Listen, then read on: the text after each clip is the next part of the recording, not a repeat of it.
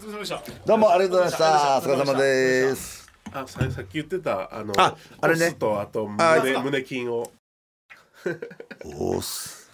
テンション高いのからテンション高いのからだんだん低いのに変えていきます自分になんかポジティブなこと「押す!」みたいな、ネガティブだと「押す!」オズの三段活用ってのがピーター・アーツなんか東京に引っ越しましたよ。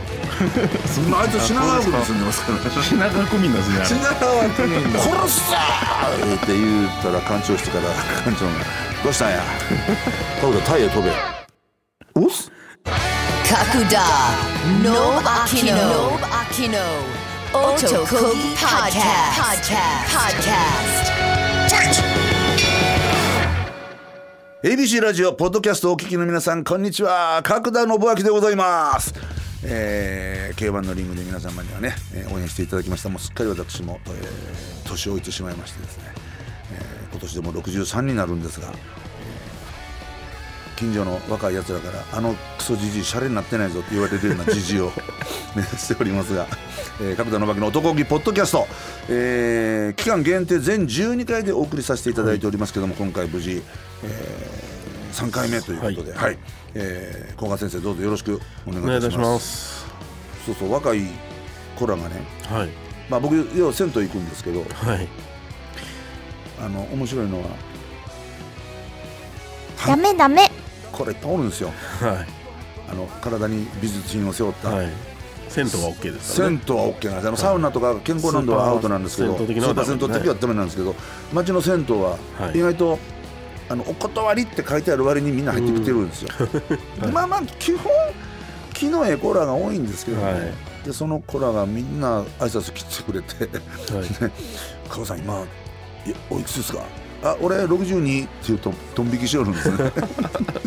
そのドン引きするのが面白くて「はい。あの若いですね」とか言われても全然嬉しくないんですよ、うん。うん。で別に僕も若作りをしようあの年取ってきて俺はまだまだ若いやつには負けへんねや言って若作りしてるおじいちゃんを見ると あんな風にはなりたくないなと思うわけですよ、はい。うん。だから僕は年を取るのは素晴らしいことやと思ってるし、はい。いろんなことを経験して学習していわゆる人生がこう枯れてきた時に、はい。ただまあそこに気づいた時にはみんな体力がついてこんのやって言うんやけど、うん。いやいやちゃんと節制してトレーニングしてたら、はい。絶好調ですよっていう話で、はうん若い子らにはそういう話を君ら若いんやから頑張らなあかんでいう話をするんですけどこの前そのサウナで、はい。その同じ美術品を背負った方でも本業の方、はい。56人に囲まれましてねサウナの中で、うわもうちょっと面倒や面倒やな思ってたら「先生先生」言われて「え先生僕のことですか? 」先生先生もやっぱりプロテイン飲んではるんですか?」って言ったら「あ飲んでますよ」先生どこのメーカーのプロテインがよろしいですか?」って言うから「まああんなどこの飲んでもそんな変わらないと思いますよ」って「いや兄さんなんか使ってあるし絶対ダメ。あ聞くんちゃいますか? 」って言ったら「先生あしら真面目に質問してるんですわ」ってちょっと怒られたんですけど。あゴールドジムのボルトプロテインがいいと思います。言って答えておきましたけれども。まあまああのなんやろう。僕あのアンチエイジングっていう言葉あるじゃないですか、はい。うん、いわゆるそのうん。老いに老いこれ老いは止められないんですね。人間って生まれた瞬間から世の中に絶対ってないんだけど生まれた瞬間からただ一つだけ絶対なのは生まれた瞬間死へ向かって歩いてるんですねこれ。はで必ずここだけは絶対来るんですよね。いはい。死ぬいうのは、ん。最後に死を迎えだからそれがいつかっていうのがわからないだけで、なるほど。そこへ向かってやっぱ歩歩いていくんで、老いはやっぱ老いにはあらが逆らえないんですね、うん。逆らえないんだけどさっきも言ったようにこう年取ることの素晴らしさっていうのはいろんなことをまあのんぺんたらりと生きてたら何の学習にもならないし相変わらず学習能力のない大人もいっぱいいてますけど、やっぱ一日一日をこう真剣に生きて僕よく若い頃にあのあんまり説教じみた話はしないんやけどあの過去っていうのは、はい。あのピクリとも動かへんねんでと。だ何をどう動かそうとしても、過去ってピクリとも動かへん。そうですね。で今っていうのは一瞬に過ぎていくねんでって。はい。で未来というのは時間かかるけど確実にこっちに向かってきてんねんと。はい。だから今の一瞬はもう次には過去になってんねんからい今この一瞬一瞬を大事に生きないと動かない過去に対して後悔しないといけないでしょと、うん。だから一瞬一瞬を全力で生きてはい。そして自分のきちっとこう目標を立てたところに向かっていけば未来は変えれんねんでと。うん過去は変えられへんけど未来は変えれる。だから過去に固執せずにはい。これから先をだから昔はどうやったとかあいつま前には前こんなことされてとか、はい。人の悪口を言うてたら悪いもん全部自分に返ってくるよって話をするんですね。だから未来へ向けて人のために人が喜ぶようなことを一生懸命やってれば、ちゃんと自分に運が巡ってくるよっていう話をするんですね、だからい僕は30の時のあの現役のファイターとしてやってた頃の自分の顔見るのが大嫌いなんですよ。締まりのない顔してるんですね。そういうことの分かってないスポットライト当たるところにおのぼりさんみたいに上がってそのことにだけ満足してる嫌な自分がいるんです。だからあの頃の自分をぶち壊したくなるんですよ。だから30代の時よりも40代40代の時よりも50代50代の時よりも60代、今が一番楽しいですね。あの頃は良かったなと思ったこと一回もないですよ一度もないですね。今が一番面白いし70になった時にどんなじじいになってるかが楽しみでしょうがないですね。これ年始に力の入るいい話聞けたんじゃないですか？いやまあいい話は多分カットだと思いますけど。Otokoki Podcast. 2023年ってまさかのユーミンとはい。松任谷由実さんと桑田佳祐さんがコラボしてうん。あのあの曲何年か前にはい。コラボして作ってるんですけど歌は桑田さんしか歌ってないんですよね。あそうやったんですね。そうなんですよ。だから今回えっとあれキッシングクリスマスやったかな？キッそシングクリスマスそんな？ですよね。あれはだから桑田さんとユーミンが2人でデュエットしてでその間になんか双方のヒット曲をちょっとメドレーで入れ込むみたいな、まあファンにとっては垂涎ものの あのコラボなんですけど、はい。実は僕このお二方と交流がありまして、はい。であんまり僕そのなんかねミーハーみたいでしょ。あの 人と太田とかはいはいたけしさんがとか、あんまり自分からそういう話をするのは好きじゃないんですけど、ただ子供の頃その小学校の頃にはい西城秀樹郷ひろみ野口五郎この新御三家ですか、はい。この新御三家を見てやっぱお男の立場でねはい。いやかっこいいこんな世界があるんやっはい。ていう憧れがあってだからあのクラスの女の子によくバカにされたんですけどこの新御三家の下敷きを持ってたんですよ僕。はい。いいっすよね別に。かっこいい。全然いいじゃないですか。はい。で最終的には僕 K1 と出会ったことでまあファイターとして子供の頃いじめられっ子だったっていう話はまた今度チャンスがあればしますけど、子供の頃いじめられっ子でどう引っ込み思案でどうしようもなかった子が格闘技と出会ったことではい。強くなったというのはまあ当たり前の話なんだけど、はい。その先に自分が想像してなかった世界があったんですね。はい。それがその芸能の世界でのお仕事であったり自分がや例えば役者をやるとか、はい歌歌うとか、はい。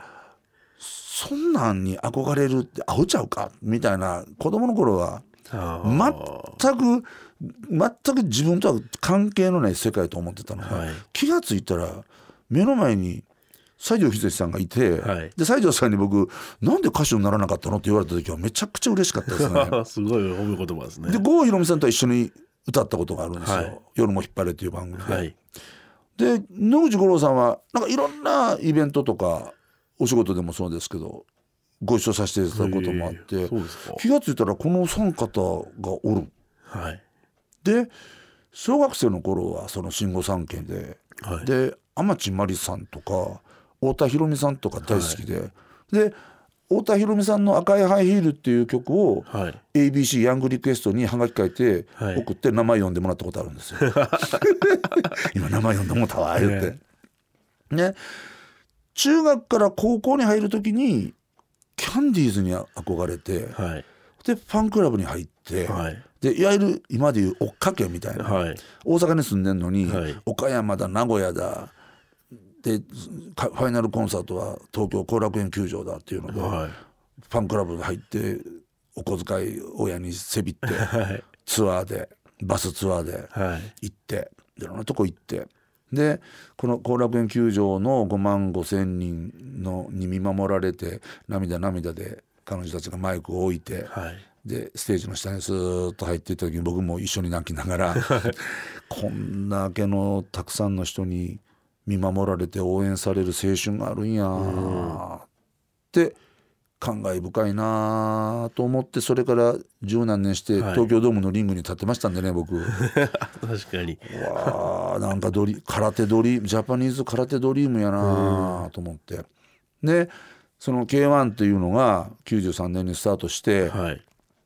その頃はまあ運営で大変でいつの間にこんな大国民的なスポーツになっやってていう。のをた初めて僕が実感したのはリングサイドにユーミンが座ってたの えっ？と思ってユーミンが見に来んの、うせやん！って思ったのが一番最初なんですよ。はい。で面白いのはその,、まあ、その時期リングサイドっていろんな著名人が、あの座ってこう話を添えるこれはね僕究極のメディア戦略なんですよ。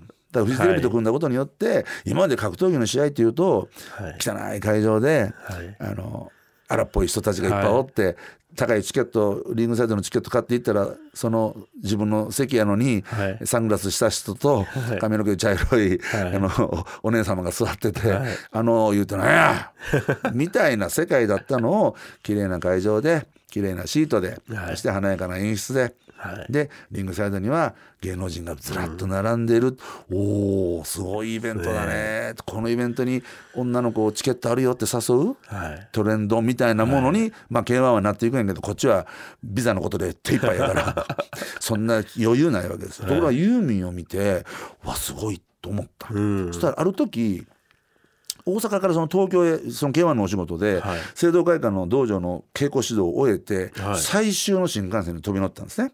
はい。最終の新幹線でもうご飯も食べてない道場を閉めて、はい。最終やから、はい。9時9時20何分の乗って、ね。ほなあの道場の近所の寿司正で、寿司寿司のお土産買うて であれだけのビール買って、はい。ーン飲んで食べて、はい。でグーって寝とったら、一緒に移動してた本部長が「シャンシャンはい。シャン!」って起こされて「ななどうしたんですか?」って言ったら「ユーミンがユーミンが」ってパッと通路を見たら松任谷由実さんが立ってるんですよ。はい。で僕を見てニコニコしながら、はい。こうしてってこうってパンポンポンって叩かれて びっくりして、はい。バーン立ち上がった瞬間もう上の荷棚でガーン頭打ってねえけどああいう時人間で平静を装うんですよ、はい。何事もなかったからね「おお!」って。あのちょっと村ちゃん呼んできてって言われるドラムの村石君村石正之君っていう、まあ、僕らのはい。楽曲でもね演奏してくれましたけど。私を K1 に連れてきた張本人を紹介するって、い。その喫煙車両にはい。いたドラムの日本一のドラマー村石正之君を連れてきてくれて「はい。でおお角田さんだ!」って「私が見つけたんだよ」ってユーミンが言ってるわけですよ。こっちクワーって寝てたのに。でいつも K1 に招待していただいて「はい。角田さん今度ぜひ私のコンサートも興味ないでしょうけど見に来て」で村村石君が全部用意するからって。言われて、うわもうそんなこちらこそ。っていうので交流が始まったんですよ。はい。たらもう村石君にお願いするともう毎回ユーミンのライブに招待していただいて、終わったらご飯行きましょうなんですよ。たらまあ一個連帯引き連れて行って僕らなんか隅っこで唐揚げとか 食べさせられるんちゃうかな思ったら45人なんですよ。は少人数。ですごかったのは大阪でなユーミンがライブやって、はい。ユーミンその当時「オールナイトニッポン」をやってたんですね。土曜日の。はいで「オールナイトニッポン」をいつもその日本放送から電波飛ばすんやけど、はい。そのその日がコンサートで地方にいる時はその地方局から、はい。そのいや生放送はい。やるんです、でユーミンの「オールナイトニッポン」の日が土曜日だったんですよ。はい。で土曜日はラジオ大阪はい。さんからユーミンが「オールナイトニッポン」やる。はい。で僕その当時ラジオ大阪でラジオをやってたんですよ。はあレギュラーを持った。角田のレギュラーはい。番組「角田のバイのサタデーワエンターテインメント」っていう、はい。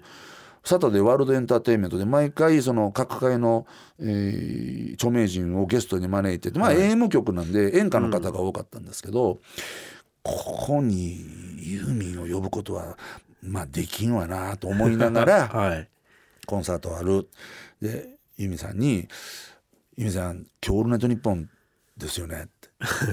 その前に10分だけ僕のラジオとかに出ていただくことは無理ですよね。って聞いたら「はあ出てもいいけど条件がある」って言われて、はい。ごっついギャラとか言われたらもうそれはもうちょっとお手上げやわ思ったら私が角田さんのラジオに出る代わりに、はい角田さんもその後私の「オールナイトニッポン」に出てくれるんだったら OK って言われて そんなダメなわけないじゃないですか、ねっていう話で うわーってラジオ大阪で連絡入れてプロデューサーに「はい一大事やぞ! 」ユーミンが来るから準備してくれ!」言って「待ち受け体制整えてくれ!」って今から僕コンサート行ってくるんで、はいでライブ行ったら MC トークで「今日は k 1の角田さんが来てくれてます」はい。そしたら客席にパーンとライト当たって、はい。で今日は私の「オールナイトニッポン」私が角田さんのラジオに出た後に角田さんも私の「オールナイトニッポン」に出てもらうんで皆さん聞いてくださいね。って言って「真夏の夜の夢」を歌い出すわけですよ。すげえなこれと思いながら。すごいですね。はい。で終わってユミさんと一緒にご飯食べて、でそのままタクシーで局移動して、はい。で僕のラジオさっきもうスタッフみんなもう直立不動ですよ。軍隊みたいに待ち受けしてて。で結構緩い感じで。はい。ラジオ撮った後ちょっと時間置いて、はい。ユミさんの番組をお邪魔してとか、はあのシャングリラっていうバスト屋さんがあのロシアのサーカスとか、シンクロナイズドスイミングとかいわゆるロシアのパフォーマーさんたちとはい。一大スペクタクルシャングリラっていう舞台をもうあれパート3までやられたんですけどはあ。の時なんてもう大阪城ホールの1週間とか、はい。ユミさんから聖堂会館に電話かかってきて、いはい。で事務局の女の子が「シェアン松任谷由実さんという方からお電話です」って言うから 知ってるやろ。あのなと「ちょ待て」と「そんななユーミンから電話とかかかってくるわけないなんて いたずら電話に決まってるやん」って「もしもし?」って取ったら「あ角田さんユーミンです」はい。って本当に由実さんから電話かかってきて「やった空手の道場に電話してつながった」って「どうしたんですか?」って言ったら「角田さん稽古中?」って言うから「いやもう今日稽古指導終わってもう夜今日は夜まで何もないんですけど」っつったら、はい。ロシアのアーティストたちが K1 大好きではい。角田を呼べ角田を呼べってすごいのよって。で今から来てはい。ちょっと彼らに空手教えてやってくれないかなって言われて「あ分かりました」っつって。で天満からはい。大阪城公園まではい。環状線で一本なんで、ねすぐ近いですからね。行って。でリハーサル中ですわ。はいでユーミンステージで歌ってるんですよ、はい。リハで。その横でロシアのやつらと空手の稽古してで終わったら「オス」って挨拶をして、はい。そしたらこの「オス」をユーミンが気に入ってくださって、はい。そのステージに上がる開演前にはい。よくき、あのみんなエンジン組んだりとか、はい。アーティストさん、まあ、野球だって、あのベンチの前でみんなエンジン組んで「い、はい、はい!」みたいな、はい。ああるじゃないですかあのアーティストさんでもはい。みんな、演演者みんな揃って。あそこでユミさんがユミさんが一言だったり今日はじゃあドラムの村石君とか、はい。今日はじゃあロシアの空中ブランコのドミトリー・グリオグルリコエフお前がとかっていうのでその今日の意気込みを一言言った後に「せーの押す!」っていうあ気合い入れっていうのを、はい。ユミさんがその僕の僕とロシアの子たちのオスの挨拶を見てて気合い入れっていうのをやりだしたんですよ。ーはい。で一時的なもんやと僕は思ってたんやけど、はい。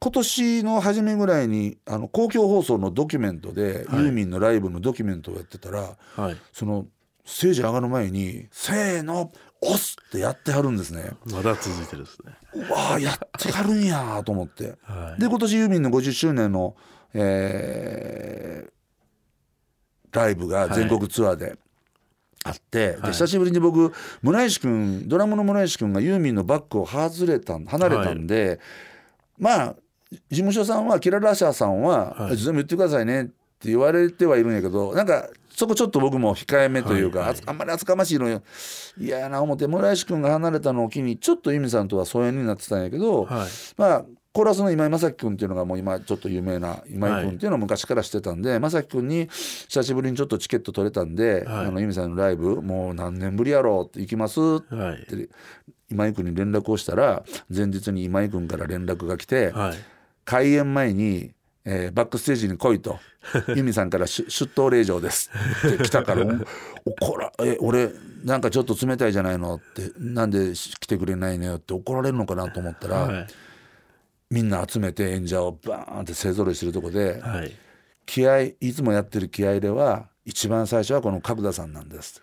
今日は角田さんに気合入れをやってもらいますって言われて、僕マジっすかってその瞬間短くコンパクトにだけど心を打つようなスピーチを考えなきゃいけないわけですよ。でもそういうの結構僕得意なんで、はいはい。もしユーミンに呼ばれたらどうしようみたいなシミュレーションをいつもしてるから、パッと決めて、はい。じゃあ行きますせーの押すでみんな気合入ってそのままステージ上がっていくのをはい。僕らは見送ってで慌てて玄関に走って「開演や」って「これ裏動線で案内してくれんのか」って「いやいや電子チケットやから表から入らなあかんねん」言って走って走ってみたいなまあ由美さんとは本当にそういうご縁が今だに続いてますし、あのーその由美さんと今年コラボされた桑田さんなんてもう僕は空手の道場に入門した年にサザンがデビューしてはい。だから僕の空手人生ってずーっとそのバックグラウンドミュージックとしてサザンの曲があるんですね。はい。でカラオケ行ってもサザンの曲歌うしっていうのでもうサザン、うん、縛縛りみたいな、はい。サザンの歌しか歌ったらあかんぞぐらい 僕はサザンが大好きでで試合の入場テーマも、えっと、ある時から僕はあのマンピーの G スポットをはい。使うようになったりして、うんでそのイメージ強いですね。はいそうですね。であれもけあの曲を使い出したら K1 事務局にその角田選手の入場曲の曲名を教えてほしいって電話がかかるんですって、はい。ほんならあの事務局の女の子がはい「深夜電話かかってきて私あのマンピーの G スポットってなんか言うの嫌なんですけど」そりゃせやわな」言って。いう話で、ででも桑田さんとは面識がなくて当初は、はい。僕は一方的にうん大ファンですというのでもって、はい。で甲子園球場で、えっと、サザンのライブがある時に、はい。チケットがまず入手困難である。うん。で僕その k 1のよしみで、はい。フジテレビの人に「サザンのチケット取れないですかね?」ってお願いしたら、結構難関で、はい。結局フジテレビのテレビ局長からアミューズ所属事務所アミューズの会長のところにまで話がいっちゃって、はい。ほんでチケット取ってもらってでチケットを受け取りに行ったらあの角田さん終演後にはい。控え室をお越しください。うわ嘘やん。嘘やん サザン桑田さんと会えんの？はい。って甲子園球場で見終わってで甲子園球場から43号線ってあの広い道路阪神高速道路を通ってる、あの道路を挟んだところにホテルを控え室にしてあったんですよ。あでここへ来てくれって言われて、はで僕スッと行きゃいいのにそはい。の車を取りに行ってで車を駐車場から出して移動するのに結構時間がかかっちゃったんですよ。着いてその渡された部屋番号のとこ行ったらもうみんな撤収作業しててあ「あ加田さん加田さんもう出ちゃいましたよ」はい。っていうのです。桑田さんと会えずで、あはい。もうその日帰りの車の中お通夜みたいですよ。一言も喋らない。はい。なんという失態や。はい。だから1週間後ぐらいに「サザンオールスターズのマネージャーの相馬です」つって、当時のチーフマネージャーだった相馬さんから「あどうも」いや加藤さんあの甲子園で桑田が「加田さん控室来ないのかな？来ないのかな？ずっと待ってたんです」から「いや実はこうこうこうではい。すいませんでした」加藤さん俺実は加田さんがリングスに出てた頃に赤坂で見かけて道の反対側から「加田さん頑張ってください」って声かけたことあるんですよ。って言われて「マジっすか?」って話で。で加田さんねあの今度横浜スタジアムでそのはい。追加公演があるからはい。そこへ招待するんでそこへ来てくださいと。はい。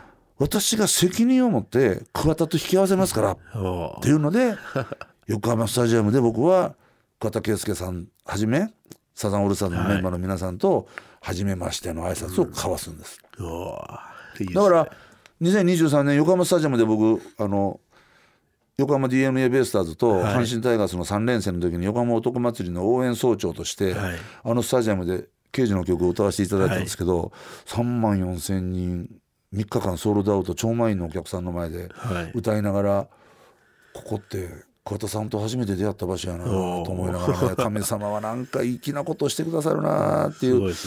そこで桑田さんと初めましてで出会って、はい。で毎年大晦日の年越しライブは、はい。僕はチケットちゃんと買ってはい。見に行ってさあの最初の頃は招待していただいてたんですけど、で終わったらちゃんとバックステージで皆さんとお会いできてで桑田さんに「カブさんどこで見てました?」はいああのロイヤルボックスで横浜アリーナの上の方に、はいありますね。のあるんですねロイヤルボックス、あーあそこでもなんかちょっと仲間外れにされた感じしませんか？っていう桑田さんに言われて「いやそうですよ」って僕はだって桑田さん一番前の席で桑田さんがあの投げる水紙コップの水をかかるとこで僕は見たいんですけどって言ったら「ああでも賀来さん一番前にいるとちょっとやりづらいな」って言われて「そうですか」みたいな笑い話だったんですけどある時その僕チケットをねその相馬マネージャーに、はい。あのチケットちゃんと買いますから、はい。なんかあのそれこそ仲間外れのこのロイヤルボックスじゃなくて、はい。なんか一ファンに戻って、はい。あのそういう熱気を感じる席で見たいんですっていう話をしたら、相馬さんが、まあ、お気遣いいただいてちょっとスピーカー前ぐらいなんだけど、結構前の席を取ってくださったんですよ。さそこへ小田さんが歌いながらそこの辺り来た時にたまたまですよ、はい。横浜アリーナでたまたま歌いながらパッと目が合った瞬間に「あっ!」って桑田さん歌が止まったんですよ。で僕の方を指さして「角田角田乳首出せ!」って言われて「え乳首で出すんですか?」みたいな僕が素になってその瞬間桑田さん足元の紙コップの水何倍かけられたの？10杯ぐらいかけられたと思いますよ。頭から水浸しになりながらそれでもうわーこんな時が来た！みたいな感じで。いかに脱がそうとしてたんですかねもずらそうとしてたんちゃうかいうぐらい。でアンコールが終わって最後はまあメンバーがこううん最後あの当時はステージの端から端まで動いてはい。また来るからお前らもラ劇でやるよ！みたいはな声かけをする時にその僕の席の前に来て「出てらっしゃい」はい。っていうのでもってステージに僕引っ張り上げられて。でサザンオールスターズ特別名誉会員の角田信明選手ですって紹介されて。で「おい角田これスパーリングだこの野郎」って、えー、小田さんも猪木さんの大ファンですから、はい。なぜかこ小田さん猪木さんになってて「おい角田 スパーリングだこの野郎」って言うから「わかりました」みたいな感じで「ちょっとローキック蹴ってください蹴ってください」やって。わざと蹴らして倒れて加藤さんすかさず腕ひしぎ取りに来たから腕伸ばしきったところですぐにはタップせずに、はい。ちょっと溜めてからパンパンパンってタップして、はい。で立ち上がってステージ中央連れてこられて、はい。で「ちょっと加藤さんみんなに一言挨拶してください」マイク渡されて、はい。で挨拶した後に加藤さんと手つないで、はい。こっち側ね毛ガネさんがいたと思いますけど メンバーと手つないではい。LINE 作って、はい。あの 挨拶までえ ーご一緒して。させていただいてもうこの横浜アリーナ幾度となく俺は戦ってきたけれども、はいこんなシーンがここで繰り広げられるなんてことをいつ俺はかなんか予想してたんだろうみたいな、うん。夢のような対面がいっぱい亡くなった谷村新司さんともはい。ひょんなことからこれ谷村さんとの出会いのきっかけまた次回話しますもう多分3時間ぐらいかかる。い いや長すぎますよそれ。谷村さんとも一緒にギター弾きながらはい「冬の稲妻」を歌わせていただいたりっていういろんな人とおりお会いしてるんですけどあの後楽園球場で見たキャンディーズはい。にだけはお会いできてないんですね。うん。だから今もうすーちゃんは残念ながらね若くして亡くなられてご病気で。でミキさんは、えーもう一般の、一般にごご結婚されて。でランちゃんだけが今現役でねまたコンサートやったりされてコンサますもんね。ートライブやったらされてるでしょ、はい。だってワンちゃんのソロライブ僕見に行きましたけどは観客席みんな僕と同じぐらいの年代ですわ。でキャンディーズの歌歌出したら、いはい。その5060のじじいが泣いとんですよみんな。感極まって、はい。で「CANDIES ヘイ!」言うてはい。掛け声かけてるんですよ。僕も一緒にやってしまいましたけど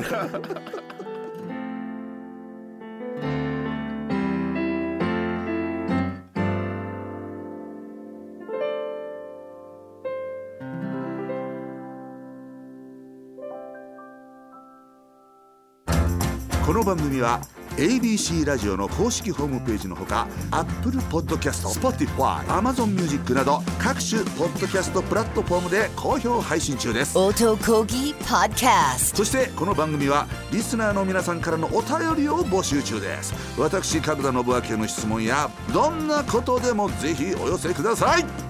宛先は角田アットマーク ABC1008.com までお待ちしております。シゲのベイビー。オートコギポッドキャスト。